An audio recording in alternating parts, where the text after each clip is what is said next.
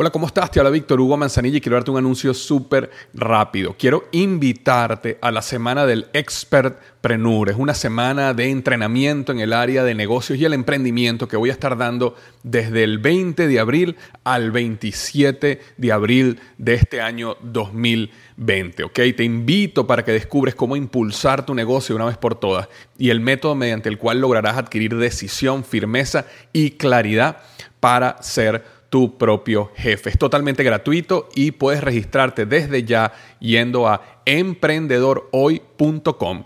Emprendedorhoy.com. Semana del Expertpreneur. Te invito www.emprendedorhoy.com.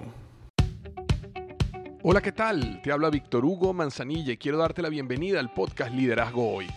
Yo soy el autor de los bestsellers Despierta tu héroe interior y tu momento es ahora Actualmente soy CEO de Salarius LTD y vengo de más de 15 años de carrera en empresas Fortune 500 en las áreas de mercadeo, negocios y logística. Este es mi podcast, este es tu podcast, donde vamos a discutir sobre desarrollo personal, liderazgo y emprendimiento.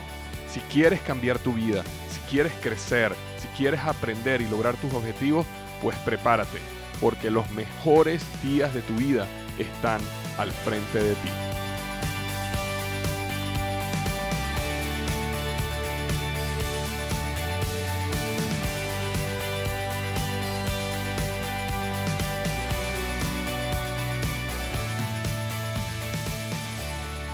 Hola, ¿qué tal? Bienvenido al episodio número 200 del podcast Liderazgo Hoy. Imagínate, episodio número 200 ya. Y vamos a estar hablando sobre cinco pilares de las relaciones exitosas. Relaciones como socios, jefes, empleados, equipo, familia y amigos. Cinco pilares de las relaciones exitosas. Este episodio, el episodio de hoy, viene patrocinado por Just Crack an Egg y dice lo siguiente, ya llegó el momento de recuperar aquella buena relación que teníamos antes con el desayuno. Pero un desayuno caliente es demasiado trabajo cuando estás apurado en la mañana. Bueno, pues llegó el momento de ir al pasillo de los huevos de tu tienda favorita y escoger Just Crack an Egg. Es un desayuno de huevos revueltos deliciosamente caliente y esponjoso que estará listo en solo dos minutos. Todo lo que tienes que hacer es añadir un huevo fresco, batirlo, colocarlo en el microondas y dejarte conquistar por el sabor de la mañana. Y otra cosa que te encantará de Just Crack an Egg es que no tiene sabor artificial, colorantes o preservativos. Pero algo mejor de que sean tan esponjosos y deliciosos es que vienen en siete variedades diferentes, incluyendo tres nuevas, Veggie, Southwest Style y Protein Pack. O simplemente disfruta de los clásicos como Denver o All American. De hecho, si el lector ya probó Just Crack an Egg, nos encantaría que nos compartiera cuál estilo le gustó más y cuánto lo disfrutó. Así que no espere al fin de semana para disfrutar de un desayuno saludable y caliente. Es hora de correr con los brazos abiertos al pasillo de los huevos y buscar tu Just Crack an Egg y disfrutarlo. Muchas gracias a Just Crack an Egg por patrocinar el episodio número 200 del podcast Liderazgo Hoy. Cinco pilares de las relaciones exitosas. Una de las cosas eh, que a mí más me ha impactado en los últimos, yo, diría meses, uno, uno, de los grandes ajá, descubrimientos que yo he tenido en los últimos meses ha sido la importancia para la longevidad de las relaciones exitosas. Eh, me ha llamado muchísimo la atención muchísimos estudios que se han hecho sobre la importancia de las relaciones para la salud. Ok, y hoy no vamos a estar hablando específicamente de la importancia de las relaciones para la salud, pero sin embargo, algo que me llama mucho la atención es cómo hay una conexión directa y cada vez están colocando como más importante tener relaciones sanas y tener múltiples relaciones eh, con personas, este, como un eh, pilar, llamémoslo así, de tu salud y longevidad, inclusive por encima de comer sanamente, por encima de hacer ejercicio, tener un grupo de amigos, familia que eh, desarrolle esa parte social, lo eh, está haciendo cada vez más claro como un pilar importante para tu salud y longevidad. De hecho, en el libro eh, Outliers, en español se llama Fuera de serie, de este, Malcolm Gladwell.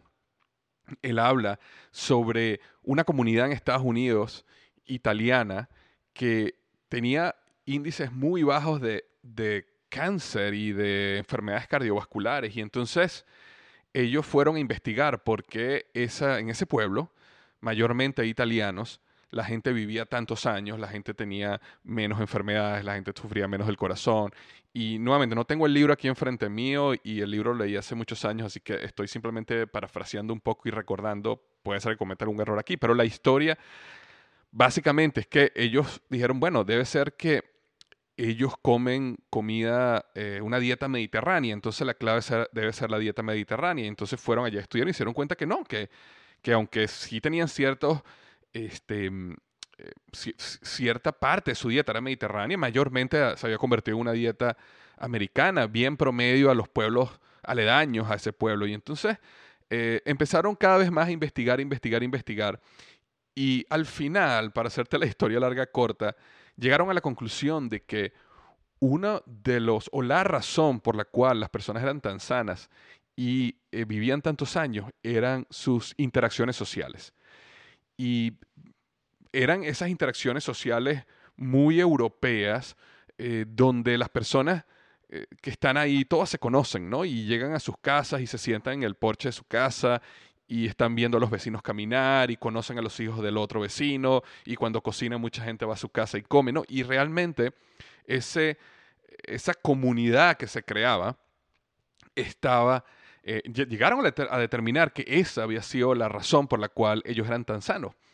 Y es interesante cómo existe una conexión entre, por lo menos aquí en los Estados Unidos, entre cada vez menos nivel de salud, es decir, cada vez más problemas cardiovasculares, cada vez más problemas este, de diabetes, cada vez más problemas de Alzheimer, es decir, cada vez más hay todo este tipo de problemas y cada vez más nosotros nos aislamos más, ¿no? Antes la gente se sentaba en el porche de su casa y todo el mundo se conocía. De hecho, el concepto aquí en Estados Unidos del, del backyard, eh, donde decir el, jardín de atrás, casi no existía. Las casas tenían el jardín adelante y la gente estaba al frente y todo el mundo se veía. Y cada vez más como sociedad en los Estados Unidos se ha vuelto más como, bueno, yo voy a empezar a mover todo a la parte de atrás de mi casa porque es más privada. Entonces en la parte de atrás tengo el, parque para que los niños jueguen, tengo mi, parrillera para hacer yo mi asado, tengo este... y entonces cada vez más la gente empezó a moverse desde eh, el jardín de al frente o el front yard al backyard. Y entonces ahora tú pasas por las urbanizaciones y, todas las casas básicamente no tienen a nadie en el front yard, todos están es atrás. Porque esa privacidad es lo que ahora es lo más importante. Y ese concepto tú lo ves muchísimo en, muchos países también, no solo en los Estados Unidos. Pero bueno, lo importante que me, que me llamaba muchísimo la atención era que esta, esta ciudad, este pueblo, era todo lo contrario. Ellos no tenían jardín, eh, jardines atrás de su casa, no era algo privado, sino era más bien una sociedad donde había mucha comunidad. Y eso era lo que los estaba llevando a vivir tantos años y ser sano. Y eso lo había leído hace muchos años, pero hace unos meses yo estaba escuchando un doctor que se llama el doctor Walter Longo, un doctor de eh, la Universidad de, California, eh, US, em, creo que es South California, no sé, USC, creo que se llama la universidad. Este, un hombre que está realmente revolucionando el área de la salud eh, en base a lo que se llama el ayuno intermitente, no el ayuno intermitente, perdón, el, la, mímica del ayuno, que es poder tú llegar a eh, hacer un ayuno similar a un ayuno donde no comes nada por cinco días, pero simplemente comiendo muy, muy poquitas calorías. Y eso supuestamente te da los mismos beneficios que un ayuno total pero comes un poquito, ¿no? Entonces, bueno, él está en ese mundo, pero después de explicar todo lo que él ha aprendido, su proceso en esta entrevista, le preguntaron que si él le pudiera dar un consejo a, una a las personas, ¿cuál sería el consejo? Y él no dijo, hagan el ayuno, el mimic and fasting o el, ayuno, no sé cómo decirlo en español, la, la, imitación de ayuno que yo creé. Él no dijo, compren mi libro. Él no dijo, eliminen los carbohidratos o el gluten. no dijo nada de eso. Lo que él dijo fue, asegúrense que tienen relaciones profundas y sanas. Y esa, para él, después de toda su investigación, era una de las claves para tener longevidad y salud, ¿no? Súper, súper interesante. Y nuevamente, este podcast no se trata específicamente de eso, pero lo que sí se trata es cómo, cómo podemos tener relaciones exitosas, relaciones profundas, relaciones duraderas. Y eso es lo que yo quiero hablar hoy. Y esto lo voy a hablar en base a mi experiencia, lo voy a hablar en base a libros que he leído. Eh, hay un libro que influyó mucho en mí para, para hacer este podcast que eh, se llama, creo que Los cinco pilares de los equipos disfuncionales o algo así, eh, de Patrick Lencioni, y otros libros que he leído que, realmente han moldeado un poco mi manera de pensar y, por supuesto, mi experiencia ya con bueno, las cientos y cientos de relaciones que he tenido en mi vida y cómo he tenido relaciones muy buenas, relaciones muy malas, relaciones catastróficas y relaciones que han sido profundas y duraderas, ¿no? Y en base a eso yo quería conversar sobre, según mi experiencia y mi opinión, ¿Cuáles son esos cinco pilares que te van a permitir tener esas relaciones exitosas? Y nuevamente, esto funciona para todo, no necesariamente para tu pareja. Puede funcionar para tu familia, tu pareja, pero también para tu socio o para tu jefe o para tener una buena relación tú con tu empleado o tu equipo o simplemente con tus amigos, ¿ok? Y el primer pilar que yo creo que es indispensable para tener una relación exitosa es tener un objetivo en común, ¿ok? Las relaciones van a ser duraderas y profundas si tienen muy claro cuál es ese objetivo en común. ¿Ok? Y te doy un ejemplo. Las mejores relaciones que yo he tenido, digamos, jefe-empleado, bien sea con mis jefes cuando yo estaba en Procter Gamble o en Office Depot, o con mis empleados en, en este momento, o en compañías que cuando trabajé en estas compañías antes, era cuando teníamos una claridad de cuál era ese era objetivo en común. Y lo contrario también es verdad. Por ejemplo, cuando yo tuve un jefe que su único objetivo era perpetuarse y proteger su posición, ¿verdad?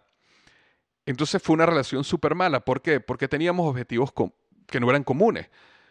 Por ejemplo, mi objetivo podía ser, oye, yo quiero eh, por dar un ejemplo, yo quiero que las ventas de la compañía crezcan 10% en esta área específica donde yo tengo responsabilidad.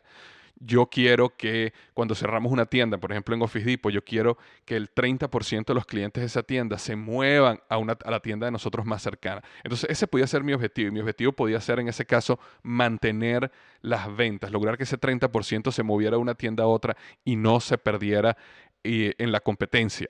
Y entonces cuando tú tienes un jefe donde su objetivo es perpetuarse, ¿ok? Porque quizás es inseguro o insegura, es una persona que eh, lo único que desea es proteger su puesto y tú tienes una persona debajo que lo que está buscando es objetivos de negocio, entonces ahí inmediatamente hay una ruptura y la relación nunca funciona. ¿Por qué? Porque a medida que tú abajo empiezas a tener éxito o empiezas a lograr los objetivos que tú quieres, tienes arriba un jefe que la única razón por la cual o el único apalancamiento que él va a obtener de tus objetivos y de tus éxitos va a ser, ok, ¿cómo yo puedo utilizar esto para perpetuarme aquí? ¿Cómo yo puedo utilizar esto para lucirme yo? ¿Cómo puedo yo utilizar estos resultados? Y cuando tú empiezas a crecer o empiezas inclusive a brillar más que tu jefe, como su objetivo es perpetuarse, entonces inmediatamente esa persona se siente intimidada, se siente amenazada y busca básicamente destruirte o sacarte o sea lo que sea. Entonces, ¿qué pasa? Cuando tú tienes un jefe o tú eres jefe y logras definir claramente cuál es el objetivo que nosotros queremos de esta relación jefe-empleado. Y obviamente que cada persona va a tener diferentes objetivos, pero al menos tienen que haber uno, uh, uno o unos cuantos en común. Obviamente que todo jefe quiere de alguna manera brillar, igual que tú como empleado quieres también brillar. Ese no es el problema, ¿ok? Pero inclusive, eh, una, eh, con mis mejores jefes entendemos que ambos queremos brillar.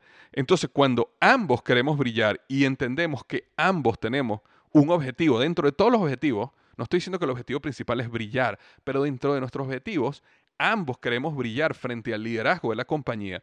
Entonces, más bien nos apoyamos. Me explico, no hay nada mejor que tú llegas a una reunión y de repente estás presentándole al vicepresidente de la compañía o al presidente de la compañía y llega tu jefe y antes de presentarte te dice, oye, mira, eh, hoy voy a presentar aquí José, Víctor Hugo, eh, Ramiro, María, eh, Josefina, quien sea que esté ahí, quien sea que seas tú. Hoy voy a presentar él o ella y realmente estoy súper entusiasmado para que, porque escuches las conclusiones el plan, los objetivos y la estrategia que él viene a presentarte porque estoy seguro, convencido que este trabajo duro que él hizo va a cambiar los resultados de la compañía o va a mejorar los resultados de la compañía. Entonces, ¿qué pasa? Él te pone en bandeja de plata, él te edifica frente al vicepresidente o el presidente. Tú entras y empiezas tú a presentar, ¿verdad? Y cuando tú estás presentando, en medio de la presentación, una que otra vez vas a decir, oye, gracias a tu jefe, ¿ok? Gracias a Julián o María, eh, que me apoyó en este punto, mira lo que hemos descubierto y mira la estrategia que vamos a sacar. Eh, durante cuatro horas mi jefe y yo nos reunimos para definir claramente cuál era esta estrategia y creemos que esta es la estrategia ganadora, como vamos a resolver este problema, vamos a cambiar el, el futuro de la compañía. Entonces, ¿qué pasa? Ambos quieren brillar y ambos se están apoyando, ¿correcto? Ahora, eso se logra porque ambos tenemos un objetivo en común. Eh, por supuesto que ese es uno de los objetivos. El otro objetivo tiene que ser lograr los resultados de la compañía. Me explico. Pueden haber otros objetivos, como hay personas, yo he tenido jefes donde la paso buenísimo. Entonces, uno de los objetivos es disfrutar, ¿verdad? Y de eso vamos a hablar más adelante. Pero es importante que las relaciones tengan un objetivo común. Por ejemplo, cuando tú tienes un socio, los problemas entre socios ocurren mayormente cuando no tienen un objetivo en común. Cuando una persona, por ejemplo, quiere maximizar las ventas o la utilidad del negocio hoy y la otra persona lo que está buscando es yo quiero perpetuar el negocio, yo quiero construir una base sólida para que este negocio no dure uno, dos o tres años, sino dure 10, 20, 30 años. Y el otro socio lo que quiere es sacar dinero hoy porque quiere comprarse eh, un carro nuevo una casa nueva, simplemente quiere dinero. Entonces ahí no hay objetivo común. Entonces es importante es importante entender cuál es el objetivo principal que tú tienes con tus relaciones más importantes. Inclusive, fíjate que muchísimas parejas de repente tienen hijos y se abocan a los hijos y resulta que por muchos años sus hijos son el objetivo, ¿verdad? Y ya ellos como pareja no tienen objetivo común ellos, sino su objetivo es, ok, nuestros hijos. Y se abocan a sus hijos. Y sus hijos los mantienen unidos. ¿Por qué? Porque tienen un objetivo en común, que es la, educar a sus hijos, que es criar a sus hijos.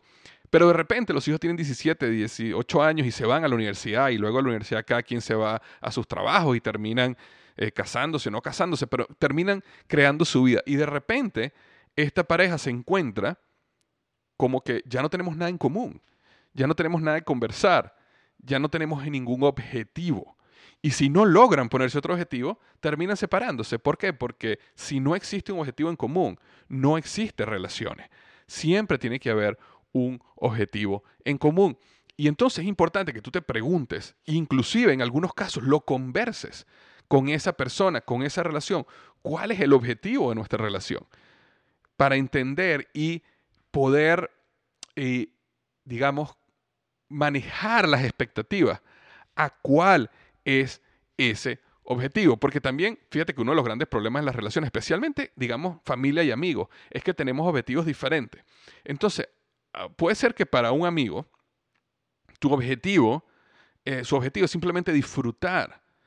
Yo la paso muy bien contigo, yo me río contigo. Entonces, como yo me río tanto y la paso bien, mi objetivo en esta relación es disfrutar. Y puede ser que a la otra persona su objetivo sea eh, crear una amistad mucho más profunda. Su objetivo sea, oye, yo quisiera trabajar contigo, yo quisiera hacer un negocio contigo. Y inmediatamente entonces empiezan esos problemas de expectativas y empiezan eh, eh, los problemas entre las amistades como tú no me estás dando lo que yo esperaba. ¿Por qué? Porque hay expectativas no cumplidas. Entonces, súper importante que uno defina y entienda para cada una de las conexiones de las relaciones que uno tiene, cuál es el objetivo que uno quiere tener de esa eh, relación. ¿Ok? Eh, otro ejemplo muy común que ocurre es cuando las personas eh, tienen un objetivo de que la otra persona los ayude a algo. Es decir, una relación de amistad o de familia se, se, conecta o se crea, pero resulta que una de las personas está buscando disfrutar, una de las personas está buscando conversar, tener una relación, pasar el tiempo, eh, quizás profundizar con el tiempo, ¿verdad?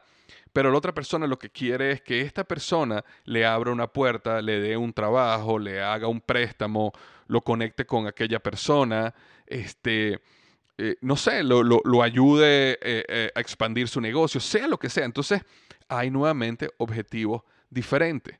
¿Ok? Y entonces es importante discutirlos, aclararlos, si tú quieres que la relación sea exitosa, duradera y profunda. Entonces, ese es el punto número uno. ¿Cuál es el objetivo en común que tú tienes? ¿Cuál es el objetivo en común que tú tienes con tu socio, con tu jefe, con tu equipo, tu empleado, con tu pareja?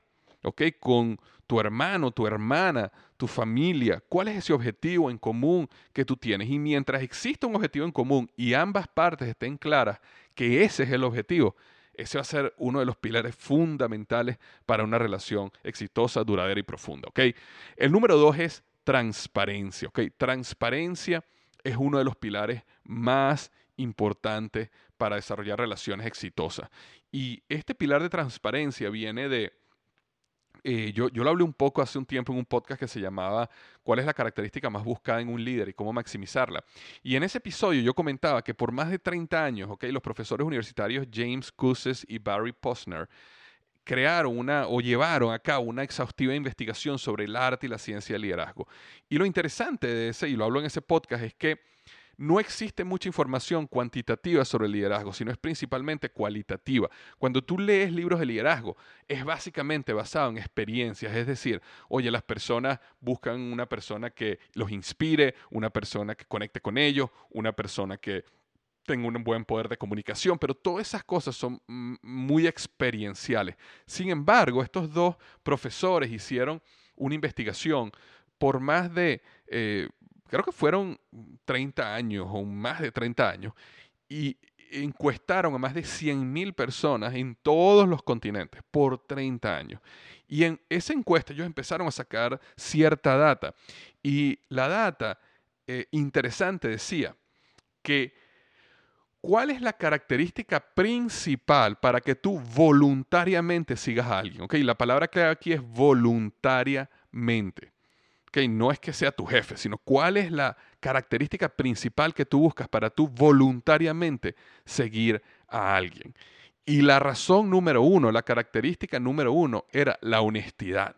Y eso por encima de características como inspiración, inteligencia, lealtad, cooperativo, competente. había muchísimas características, pero la número uno era la honestidad. ¿Ok? Entonces, cuando nosotros hablamos de honestidad, eh, yo cambié la palabra aquí más hacia transparencia. Es decir, si tú quieres tener una relación exitosa, profunda y duradera, es importante que proactivamente busques que la relación sea lo más transparente posible. Y fíjate algo interesante sobre la transparencia. Yo hablo esto en mi libro Despierta tu héroe interior y en el libro yo comento que en las películas, cuando el director quiere que la audiencia perciba a un personaje bajo alguna característica específica, la única manera de ellos hacerlo es a través de la acción. Por ejemplo, si tú quieres definir claramente en una película cuál es el villano y cuál es el héroe, tú necesitas en los primeros 15 minutos de la película que el villano haga algo malo y que el héroe haga algo bueno y noble.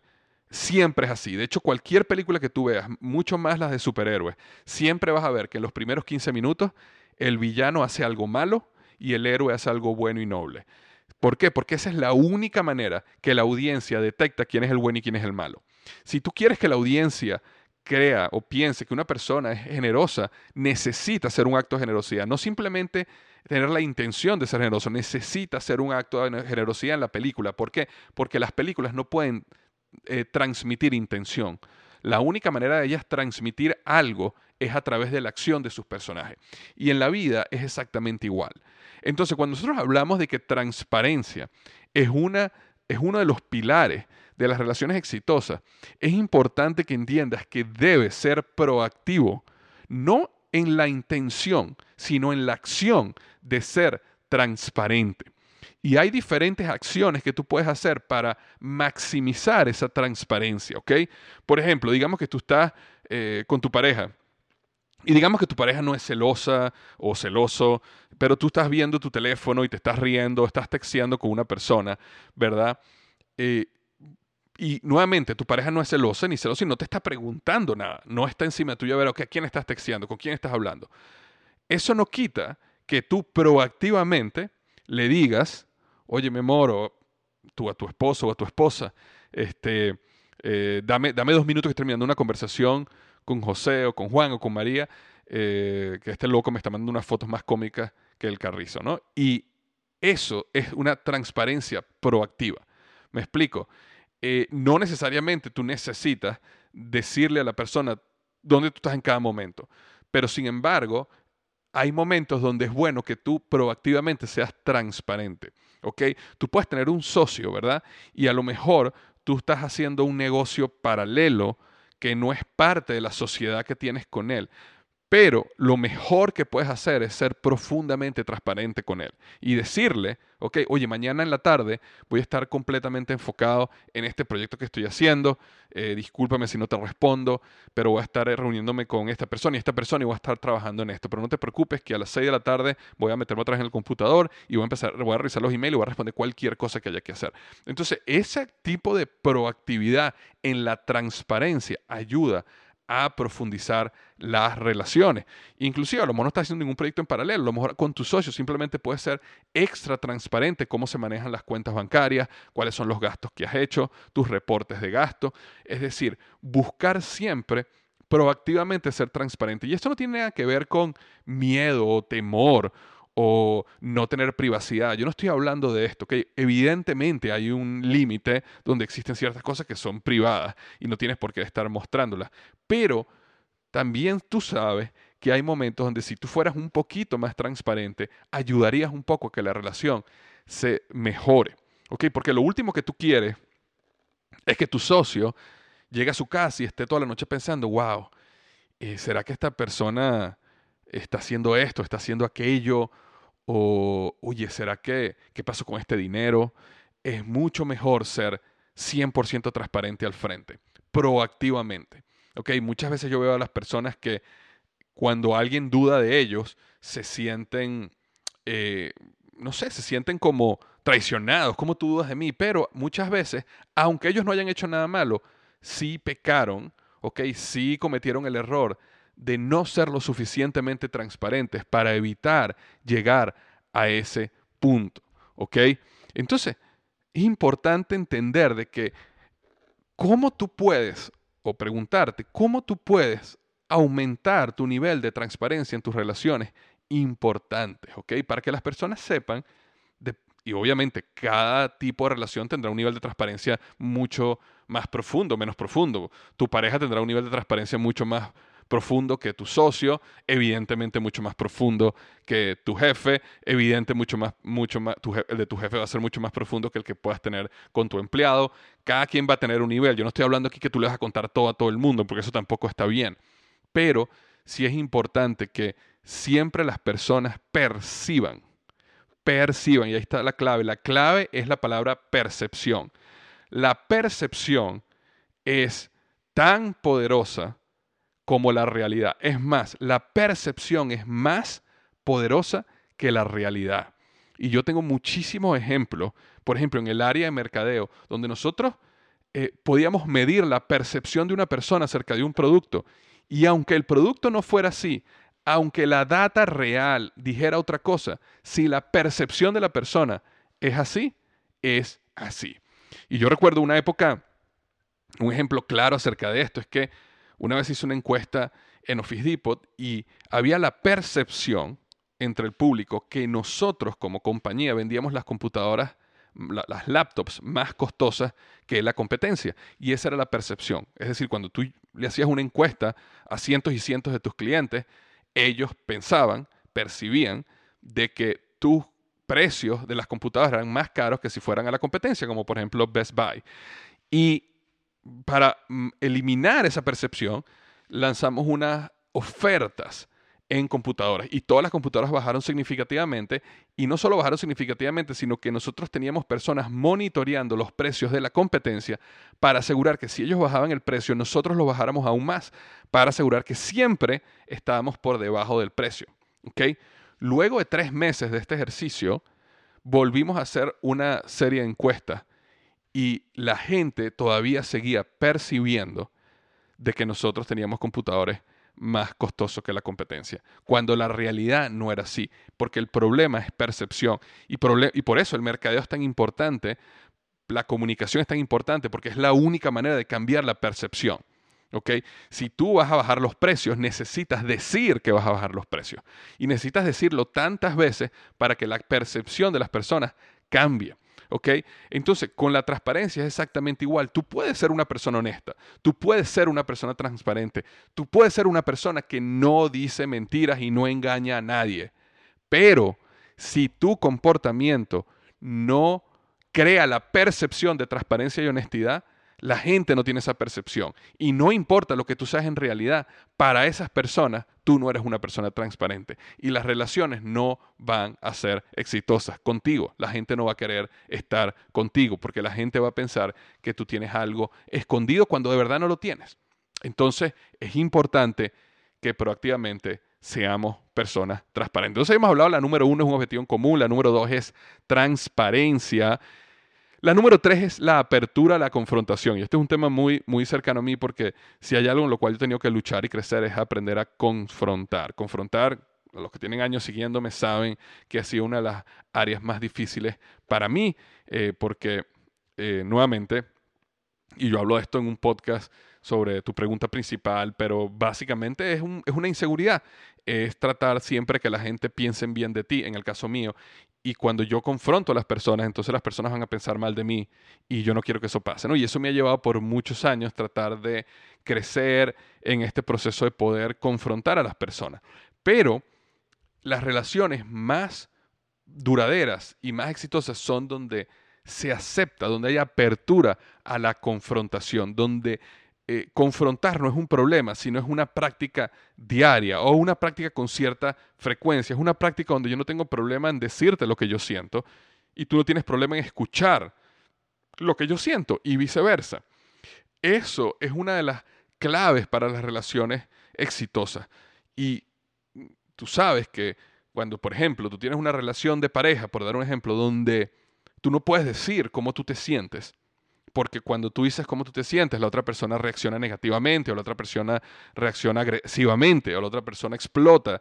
Eh, entonces, tú terminas aceptando, callando, perdón, todas esas eh, diferencias de opinión que tú tienes y eso termina en un momento destruyendo la relación, termina destruyéndote a ti como persona, termina este, explotando tú como persona.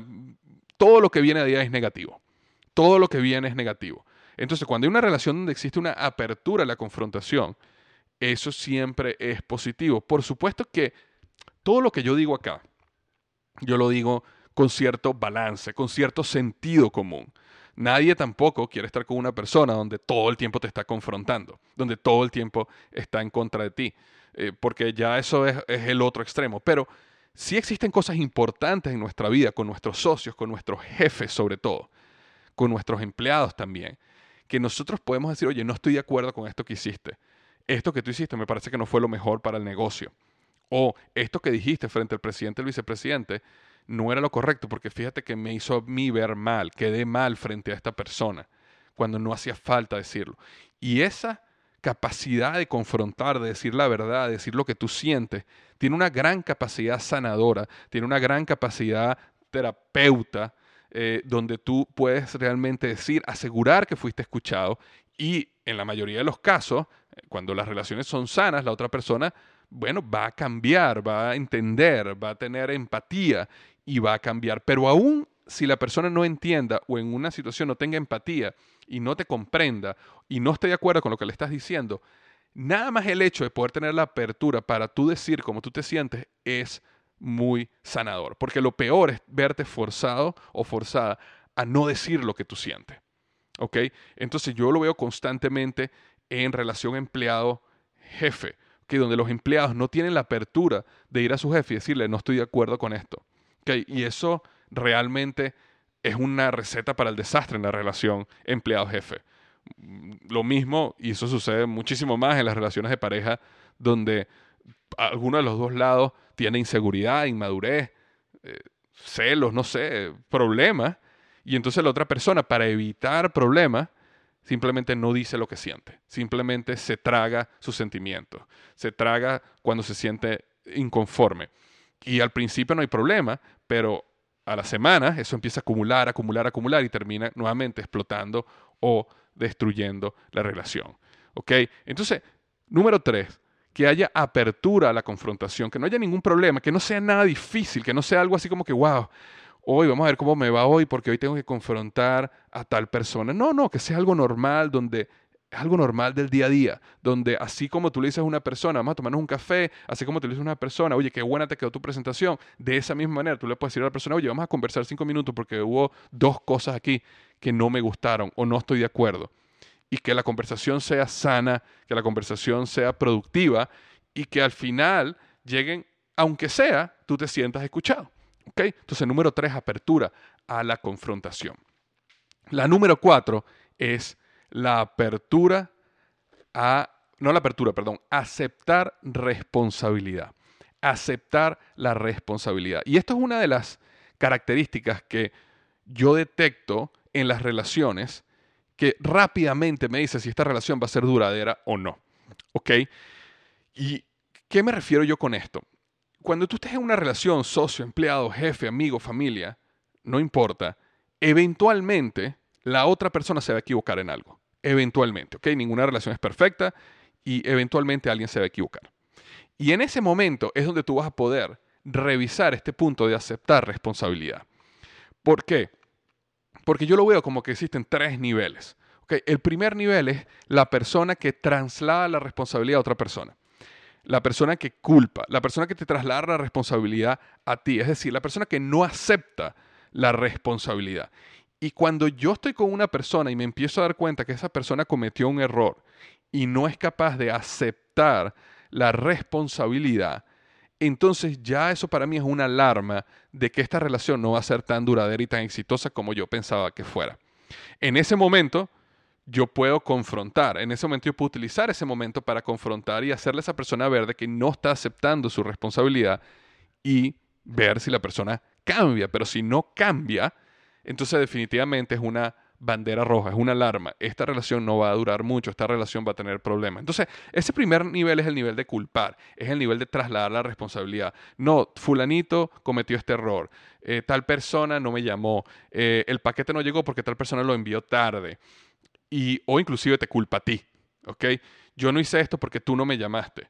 Yo no me desperté temprano porque tú no me despertaste a la hora. Me explico, ese tipo de cosas que tú dices, wow, pero despertate temprano, ya tú eres un adulto, tú puedes poner una alarma, porque tú necesitas que yo te, por ejemplo, las relaciones de pareja, ¿no?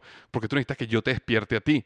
Ok, yo te puedo ayudar a despertarte, pero al final el responsable o la responsable por despertarse a la hora eres tú. Entonces, ese tipo de traslado de responsabilidades eso es una receta para el desastre, ¿ok? Ahora, luego hay un segundo nivel que se llama, hay personas que aceptan la responsabilidad. Es decir, las personas te dicen cosas como, este, no, vale, en esto me equivoqué. Y por eso fue que llegamos tarde. ¿okay?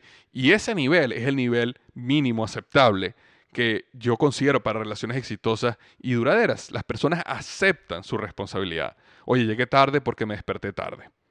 Hay personas que siempre, eh, hay una gran diferencia entre la persona que te dice, oye, llegué tarde a la reunión porque me desperté tarde y fue mi culpa. ¿Ok? Es muy diferente a la persona que te dice, oye, llegué tarde a la, reunión porque había un montón de tráfico, no te imaginas. ¿Ok? La persona que te dice, llegué tarde a la reunión porque había un montón de tráfico, está en el nivel de trasladar la responsabilidad. ¿ok? Y nuevamente, hay excepciones, obviamente hay, hay veces que todos hemos llegado tarde a algún sitio por tráfico, pero me refiero a esa persona que constantemente llega tarde, que, que, siempre llega tarde o porque el tráfico, porque pasó esto, porque el niño no hizo esto, porque entonces siempre están llegando tarde, siempre están trasladando responsabilidad. Hay personas que nuevamente aceptan la responsabilidad, es decir, oye, me paré tarde y por eso llegué tarde. Pero hay un tercer nivel aún más poderoso, ¿ok? Que es las personas que son capaces de pedir perdón, de pedir disculpas. Y nuevamente, esta señal de pedir perdón y de pedir disculpas no es porque yo necesite un perdón. Para nada yo necesito que alguien me pida perdón. Sin embargo, sí es una señal que me indica que la persona está arrepentida, Que hay, una, eh, hay un estado emocional o una emoción, De arrepentimiento en la persona. porque me llama la atención cuando una persona pide perdón? Porque normalmente nosotros tomamos decisiones de cambiar cuando estamos en estados emocionales eh, no óptimos, ¿ok? Por ejemplo, cuando una persona está muy triste o cuando una persona está muy emocionada, son momentos donde las personas hacen cambios eh, importantes en su sistema nervioso. Entonces, ¿qué pasa? Cuando una persona llega y te dice, por ejemplo, volvamos a los tres niveles, la persona que dice, oye, llegué tarde porque había mucho tráfico, ese es el primer nivel, traslada responsabilidad. La segunda persona dice, oye, llegué tarde porque me desperté tarde. Ok, la persona te está, está admitiendo, está aceptando su responsabilidad. Sin embargo, hay otra persona que va a decir, oye, llegué tarde porque me desperté tarde y de verdad te pido disculpas. Okay, sé que habíamos quedado en la, que llegar a las 9, llegar a las 9 y 20, discúlpame, no volver a pasar. Ese nivel de pedir perdón es una alarma del lado positivo, es una bandera del lado positivo. Eso me llama a mí, me entusiasma y me indica que esta relación va a ser positiva, duradera y exitosa. Porque las personas que aceptan y piden disculpas son normalmente las personas que cambian el comportamiento. Porque todos vamos a cometer errores. Todos vamos a cometer errores. Pero cuando la persona acepta su error, eso es, ese es el primer paso y es magnífico. Pero cuando la persona parte, pide disculpas, es un paso aún más, es la, es la guinda, ¿sabes? Arriba, encima de la torta. Es, es ese paso extra que te indica que esa persona quiere cambiar el comportamiento. Entonces, ya sabes, trasladar responsabilidades al nivel 1, aceptar las responsabilidades al nivel 2 y luego pedir perdón o pedir disculpas es el nivel 3. Nuevamente, yo estoy seguro que conoces personas que pedir perdón se ha convertido en un hábito y realmente no es que están tristes y arrepentidos, sino simplemente lo utilizan casi como una muletilla. Es decir, oye, llegué tarde por el tráfico, oye, perdón. Y al día siguiente y la semana lo vuelven a hacer igual. No estoy hablando de estos casos, estoy hablando de las personas que sinceramente te dicen, te ven a los ojos, o te lo dicen con sinceridad y te dicen, oye, discúlpame, discúlpame por este error que cometí. Fue mi error. No voy a responsabilizar a A, B, C. La responsabilidad es mía porque yo debía haber estado pendiente de esto, yo debía haber puesto la alarma, yo debía haber salido 15 minutos antes y no lo hice y te pido perdón. Eso es una, em, una, una, una bandera, ¿ok? Un símbolo, un signo que te dice, oye, una señal, esa es la palabra que estaba buscando, perdón, una señal que te indica que esta relación va a ser exitosa y duradera. Y el pilar número 5, y no menos importante, es el amor, ¿ok? El amor. Ahora, cuando nosotros hablamos de negocios, socios, es, fácil entender el amor cuando hablamos de pareja o de familia o inclusive de amigos, pero a veces es un poquito extraño hablar de amor cuando hablamos de jefes, empleados y equipos. Ahora, cuando nosotros hablamos de amor, eh, la palabra amor en griego se define o se utiliza en, tres palabras básicas, ¿ok? Y esas tres palabras son eros, fileo y ágape. La palabra amor en griego no utiliza la misma palabra, sino tienen tres palabras diferentes de acuerdo a la situación. Entonces la palabra eros es ese amor erótico, ¿ok? Ese amor de pareja. Y ese, eh, obviamente, como ese es un amor de pareja, eh, no es el que me voy a referir en este momento, obviamente es súper importante para el amor de pareja. Ahora, las otras dos palabras, que es la palabra fileo y ágape, ¿ok? Y la palabra fileo viene de ese amor de amistad, ese amor de que disfrutamos estando juntos, ¿ok? Los amigos disfrutan estando juntos. Y eso es una, un pilar súper importante en las relaciones exitosas. Tú puedes tener objetivos en común, tú puedes ser transparente, tú puedes tener apertura a la confrontación y tú puedes ser una persona, o ambos pueden ser personas que aceptan responsabilidad. Pero si no tienen amor fileo, si no disfrutan estar juntos, entonces la relación no es duradera, profunda y exitosa, es simplemente transaccional. Es decir, yo soy tu empleado, tú eres mi jefe, esto está funcionando, así como con el objetivo que nos pusimos, esto está funcionando. Pero apenas el objetivo cambie, apenas me ofrezcan más dinero en otro lado, apenas cualquier cosa cambie, ya esto se acabó. Ahora, las mejores relaciones tienen ese amor fileo, es decir, esas ganas de estar juntos. Disfrutamos estando juntos. Y, cuando, y, eso yo, yo, lo hablé hace unos, yo no me acuerdo hace cuánto tiempo yo hablé un podcast sobre cuando vas a una entrevista de trabajo y, se llama algo así como eh, cinco puntos o siete puntos, algo así, para, para tener éxito en tu próxima entrevista de trabajo. Y yo les comentaba en, en ese podcast de que cuando yo entrevistaba personas, bien sea en Procter Gamble o Depot, cuando yo iba a contratar a alguien, y inclusive hoy, cuando voy a contratar a personas ahorita, eh, la persona primeramente me manda su currículum, ¿verdad? Entonces ya yo al ver su currículum, yo en cierto modo sé si la persona más o menos va a ser capaz o no de hacer el trabajo. Pero cuando yo me veo cara a cara con esa persona, mi objetivo número uno es, voy yo a disfrutar estar con esta persona. Voy yo a disfrutar ver a esta persona 8 o 10 horas al día, 5 días a la semana. ¿Ok? Y esa es la pregunta que conscientemente o inconscientemente tu jefe se está haciendo cuando te entrevista. Cuando tú vas a una entrevista de trabajo, la primera pregunta que esa persona se está haciendo normalmente es consciente, pero en algunos casos hasta subconsciente. Las personas ni siquiera saben. Es simplemente, esta persona me cae bien. Voy a disfrutar trabajando con esta persona. Es súper importante cuando tú vas a una entrevista de trabajo que las personas se sientan cómodas, se sientan como que tú eres un amigo. Y no, no, no estoy hablando de irrespeto, nada de eso. Estoy hablando de que las personas se sientan, wow, yo con esta persona trabajaría. Si tú eres una persona que se ríe bastante y te reíste en la entrevista, wow, yo con esta persona me reiría, la pasaría bien, yo disfrutaría, o por lo menos parece que yo disfrutaría con esta persona. Entonces, en las relaciones, este amor fileo es súper importante. Y por eso las relaciones se fortalecen más cuando las personas quieren estar juntos, bien sea para disfrutar. Disfrutar es un punto importante, es un pilar que ayuda a las relaciones a ser exitosas. No olvidemos que en las relaciones tú tienes o es importante poder disfrutar, porque si no es una relación sumamente transaccional. Y muchas veces, para tú fortalecer las relaciones, tienes que buscar intencionalmente oportunidades para disfrutar. Por eso es importante, si tú eres un jefe, tienes un equipo, que de vez en cuando saques tu equipo a tomarse algo, a comer algo, a, vámonos a un parque, vamos a hacer algo, o inclusive individualmente con los líderes de tu equipo, vamos a hacer algo nosotros, vamos a ir para acá y trates de desarrollar una amistad para que exista, para que se cree ese amor fileo, porque es importante, no hay nada mejor cuando tu equipo la pasa bien contigo y la pasan bien entre ellos. ¿Por qué? Porque el lunes y el martes, cuando el despertador suena a las 6 de la mañana, tienen que ir a trabajar y no quieren ir a trabajar, por lo menos existe esa fuerza que dice, wow, pero yo la paso bien en el trabajo, yo la paso bien con mi jefe, yo disfruto, oye, me río muchísimo. Eh, sea lo que sea que para ti sea disfrute, es importante buscar intencionalmente desarrollar ese amor fileo. ¿Ok? Y existe otra palabra que se utiliza en el amor, que es la palabra ágape. Ágape es una palabra que se utiliza, inclusive la, Biblia utiliza la palabra ágape para expresar cómo es el amor de Dios por nosotros, ¿ok? E independientemente si crees en Dios o no, lo que es importante es que la palabra ágape es la que se utiliza, eh, utilizaron los griegos para explicar ese amor que no es eros, no es ese amor este, erótico, eh, sensual, de deseo que tú tienes hacia otra persona, no es el de amistad, sino es ese amor incondicional.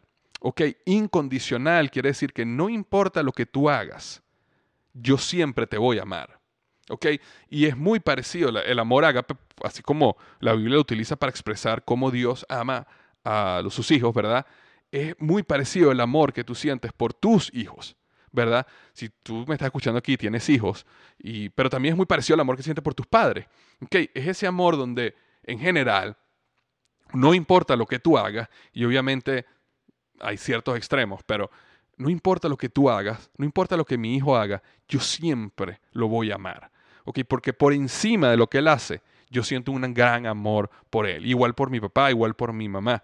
Eh, eh, es ese amor que es mucho más elevado que el amor que ocurre cuando alguien hace algo bueno para ti. Entonces, ese amor ágape es un amor que tú como líder o como parte en esta relación, tú, em, ¿cómo lo puedo decir? tú demuestras durante la relación y la gente con el tiempo empieza a entender, empieza a sentir, empieza a desarrollar la convicción que tú a ellos los amas por encima del beneficio que ellos te están trayendo a ti. Y eso es algo muy poderoso en el liderazgo y en las relaciones. Porque cuando la persona sabe, inclusive al principio, en la mayoría de las relaciones comerciales, las relaciones transaccionales de trabajo, jefe, empleado, al principio las personas saben de que tú los tratas bien, de que tú eres un buen líder, de que tú los quieres, de que tú los cuidas, de que tú los asciendes, de que tú les das un buen salario, porque ellos son buenos empleados, porque ellos hacen su trabajo bien, porque ellos a ti también te dan un beneficio, ¿verdad? Sin embargo, con el tiempo, cuando una persona comete un error, cuando tú estás ahí para la persona cuando no debías estar ahí, cuando tú proteges a la persona aunque no debías protegerla, cuando tú demuestras amor incondicional, es decir, no importa lo que tú hagas, no importa que tú no hagas algo bien para mí o mal para mí o lo que sea, yo siempre te voy a apoyar y voy a estar ahí para ti.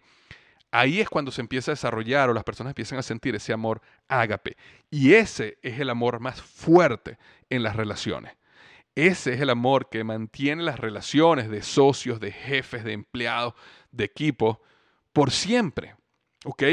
Yo tengo jefes míos en Procter Gamble que son ahorita grandes amigos míos. Eran jefes míos antes, pero yo sé la razón por la cual hoy son mis amigos es porque existía y existe ese amor ágape entre nosotros. Y yo sé que cuando yo era su empleado, no importa todo lo bueno que hice, ¿ok? Y a pesar de todos los errores que cometí, esas personas me cuidaron, me protegieron, me querían como ser humano, ¿ok?